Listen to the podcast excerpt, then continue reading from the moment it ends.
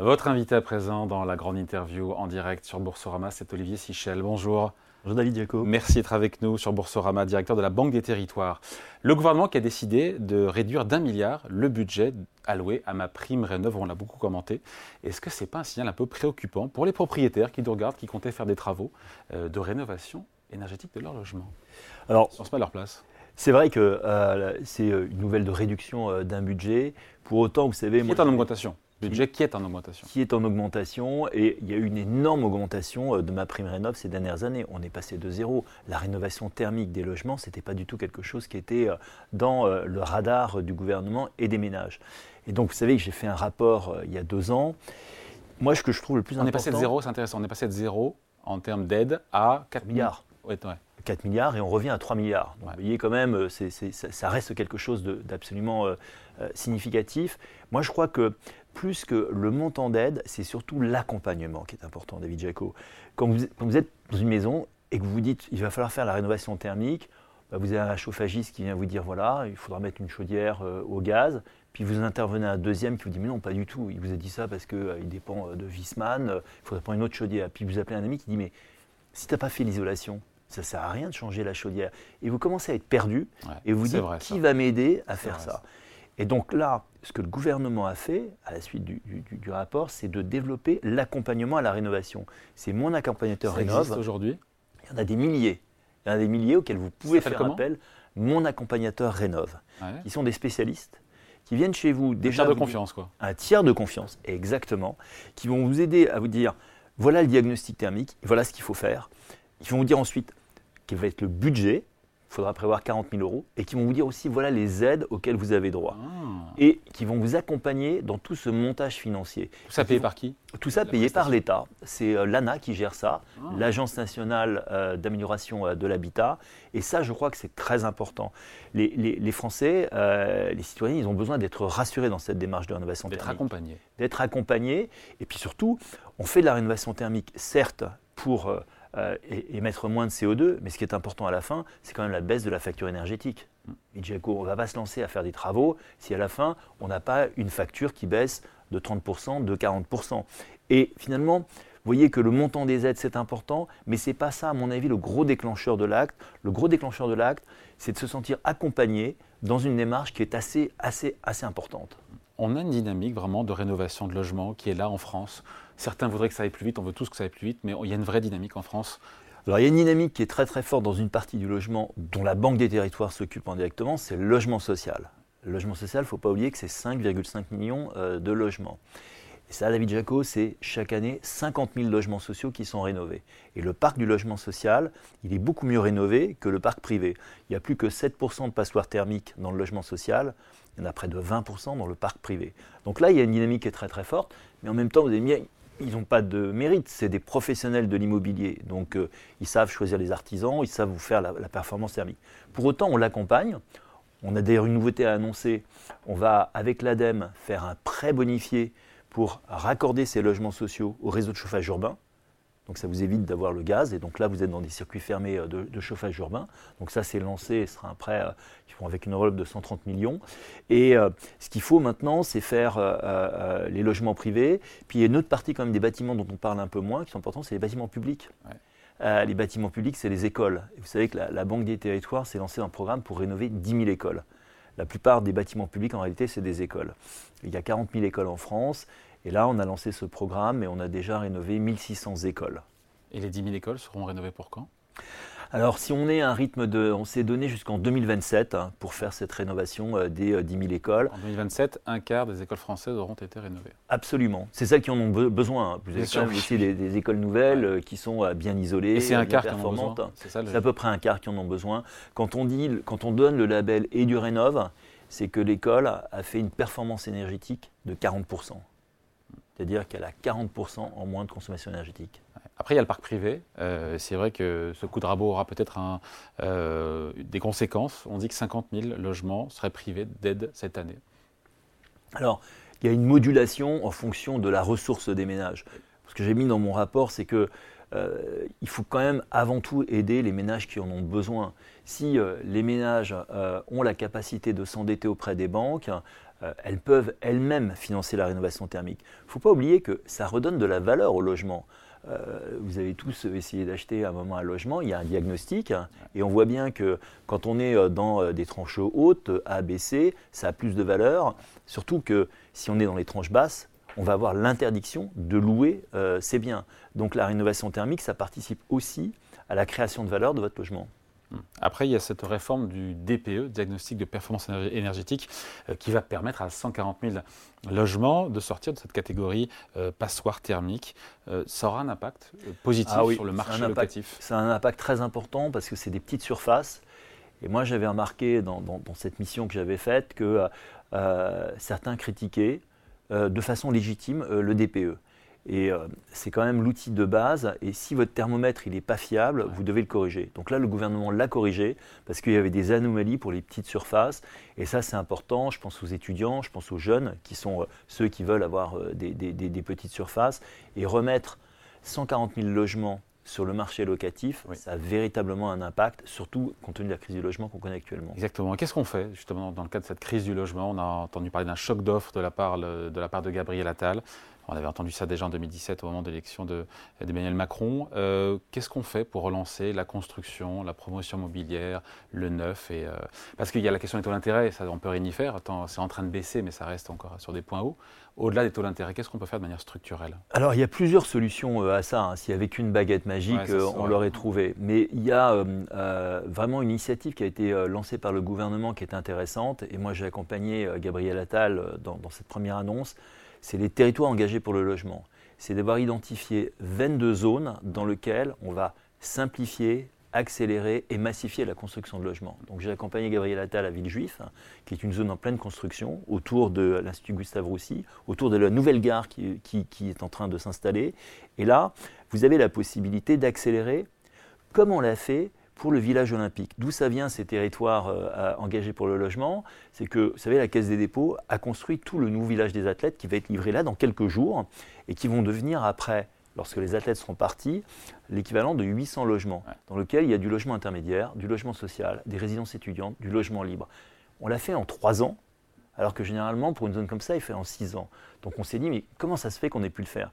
Ben, On avait un espèce de régime dérogatoire où on disait c'est les Jeux Olympiques, donc on peut aller plus vite pour obtenir telle ou telle décision d'agrément. On s'est dit avec les collectivités locales qui sont volontaires, ben, on va prendre 22 territoires, comme des mini-villages des athlètes, comme à Villejuif, comme à Strasbourg, à Bordeaux, et on va accélérer. C'est très bien, évidemment, mais après, certains vous diront euh, que le compte n'y est pas, que ça fait 30 000 nouveaux logements en 3 ans, 10 000 par an.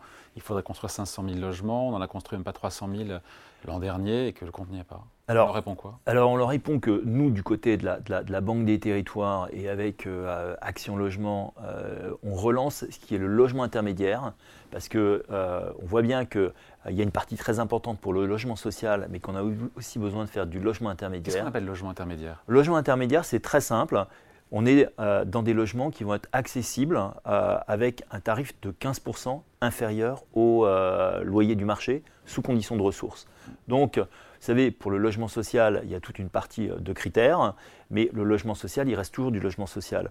Le logement intermédiaire, vous pouvez attirer des investisseurs qui vont à ce moment-là financer le logement tout en ayant la possibilité de leur vendre et de faire un moins de plus-value. Donc c'est une catégorie très importante qui est en plein développement actuellement. Bon, j'aurais dû commencer par ça, pardon, Olivier Sichel. Euh, pour ceux qui nous regardent, qui ne font pas bien la différence entre Banque des Territoires, Caisse des dépôts, dont vous êtes d'ailleurs directeur général délégué, ou BPI France, comment on explique rapidement euh, la Banque des Territoires, la, Banque des Territoires, c'est tous les leviers de la Caisse des dépôts pour le développement des territoires. Donc c'est du prêt, c'est cette année à peu près 16 milliards de prêts, donc beaucoup de prêts. C'est de l'investissement, 2,4 milliards. Aux collectivités aux collectivités et aux bailleurs sociaux. Et puis il y a toute la galaxie, si vous voulez, des collectivités. Euh, on est aussi investisseur euh, dans le CDG Express, euh, on investit dans des foncières de redynamisation de commerce, on investit dans l'industrie, on en parlera peut-être à un moment. Mais on est là uniquement pour développer les territoires. Notre, notre sujet, c'est d'accélérer le développement des territoires dans tout le pays. Qu'est-ce que vous financez, ça on l'entend, qu'est-ce que vous ne financez pas, qu'on comprenne bien aussi? Alors, ce qu'on finance, hein, c'est euh, l'immobilier, c'est les infrastructures, on ne finance pas les entreprises. Ça, c'est le métier de BPI France, qui est notre usine. Voilà. Euh, vous achevez euh, le déploiement du réseau de fibres optiques très haut débit dans les territoires ruraux. On en est où? L'objectif, c'était 10 millions de ménages raccordés d'ici 2025. on en est à 9 millions. On est à 9 ah. millions. On est à un rythme de 100 000 prises livrées tous les mois. On parle de fracture numérique. on n'en parle jamais, David Jaco. C'est un énorme succès français. C'est que je vous en parle. Vous avez des régions entières qui sont couvertes à 99,8%. c'est plus d'un milliard, un milliard et demi d'investissements. Exactement. C'est des investissements colossaux qu'on a fait. Euh, avec euh, euh, les collectivités locales et qui fait qu'aujourd'hui, la France est le pays le mieux couvert. Et ça, c'est hyper important pour lutter contre la fracture numérique. La fracture numérique, c'est quoi? C'est de dire, voilà, j'habite en métropole, j'ai du haut débit, ben, je peux faire du télétravail, je peux avoir accès à tout le divertissement, je peux installer mon entreprise, et puis je suis dans un territoire rural et j'ai rien du tout parce que j'ai un vieil ADSL qui ne fonctionne pas. Ben, ça, c'est terminé. C'est terminé pour 9 millions de prises en zone rurale, et d'ici, ben, allez, 15, 15, 20 mois, sera terminé dans toute la France. Quoi. Voilà. C'est une grosse différenciation par rapport à nos voisins allemands, italiens euh, ou espagnols. Voilà, donc il fallait en parler, et donc je voulais vous en parler. Euh, Olivier Sichel, euh, le cabinet Trendéo, on parle de, de l'industrie, de la réindustrialisation de la France, euh, selon ce cabinet Trendéo, qui recense les ouvertures et les fermetures de sites. Sur 2023, 137 ouvertures d'usines contre 106 fermetures. on se réjouit, mais depuis 2021, ce solde se réduit même s'il reste positif, encore une fois, il faut le dire. Euh, est-ce que la réindustrialisation de la France est en train un petit peu de caler là? Parce que le contexte est compliqué aussi. Hein. Ça ralentit, hein, vous avez raison de le dire. Hein. On a, même si on est toujours euh, une grande terre d'investissement euh, étranger en France, c'est le pays le plus attractif pour la quatrième année en Europe, on voit bien que le solde, il reste positif, mais, mais il baisse.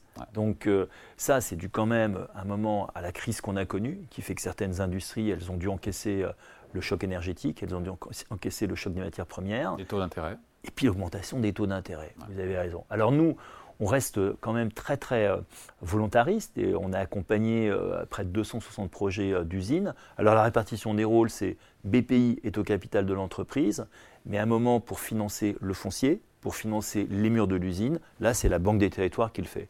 Et ça on le fait pour des petites usines, je pense à Lactip dans la Loire, qui est une usine à moins de 10 millions d'euros, qui fait euh, euh, du plastique à partir de casines de lait. Des usines moyennes comme Insect, que vous connaissez peut-être, qui fait euh, de l'alimentation pour le, bétail à, partir des, insectes. Donc ça, c'est une usine qui fait 100 millions, c'est déjà un peu plus costaud. Puis on va jusqu'au Gigafactory, puisqu'on finance Vercor, qui va ah. faire à Dunkerque le, la batterie électrique. La batterie électrique. Dont le patron Bonhomme Maignan est un super mec d'ailleurs. Exactement, c'est un formidable entrepreneur très soutenu par la Banque des Territoires et par BPI. Et je suis allé visiter le chantier euh, il y a euh, un mois. Euh, les fondations sont posées. Ce sera prêt en 2025, je crois, l'usine. Exactement. L'usine de batterie électrique, et les fondations... notamment, qui fournira notamment, pas seulement Renault, hein, ouais. voiture électrique de Renault. Et là, pour boucler le rôle de la Banque des Territoires qui anime un écosystème, on est en train de construire des logements sociaux pour les ouvriers qui vont bosser à l'usine. Ah. Et de travailler avec Patrice Vergrit, qui était disait transport, à la desserte euh, du, euh, euh, du grand port de Dunkerque où sera installée l'usine Vercor. On a toujours un déficit commercial en France, ça c'est une, réalité. Après, si on regarde l'industrie verte, est-ce qu'on est en train de, vraiment de prendre comme il faut le virage de l'industrie verte? Ah ben complètement. Regardez les, trois exemples que je vous ai donnés. Lactips, c'est du plastique biodégradable. Insectes, c'est euh, de, complètement de l'industrie verte, c'est de l'alimentation pour le bétail. Au lieu d'importer du soja, on le fait euh, avec euh, des scarabées.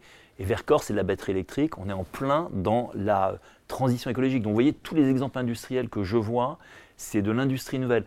Parfois, on a, on a, un mauvais mot, la réindustrialisation. On a tendance à se dire, c'est des vieilles industries qu'on faisait avant qu'on va remettre, avec les cheminées qui fument. Moi, toutes les industries que je vois, c'est des salles blanches pour euh, Aledia, euh, et c'est des industries qui concourent à la transition écologique. Mm.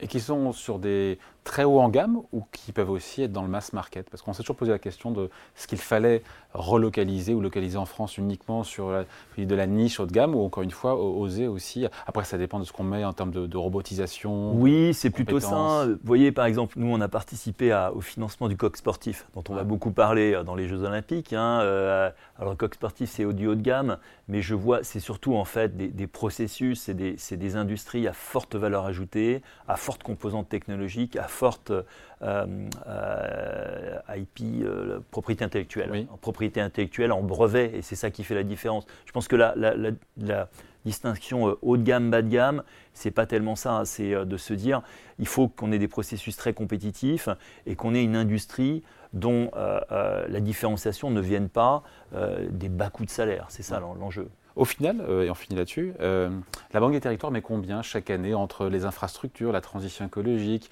l'industrie verte? Ça mobilise combien de millions, centaines ou milliards chaque année? Alors, je vais vous donner un ordre de grandeur euh, qui est dans, notre plan stratégique. On a prévu de mettre 35 milliards de 2024 à 2028, 34 milliards sur la transition écologique. Donc ça, ça vous donne vraiment l'ordre de grandeur. Et sinon, on fait 16 milliards en prêts et 2,4 milliards euh, en euh, investissement. Voilà.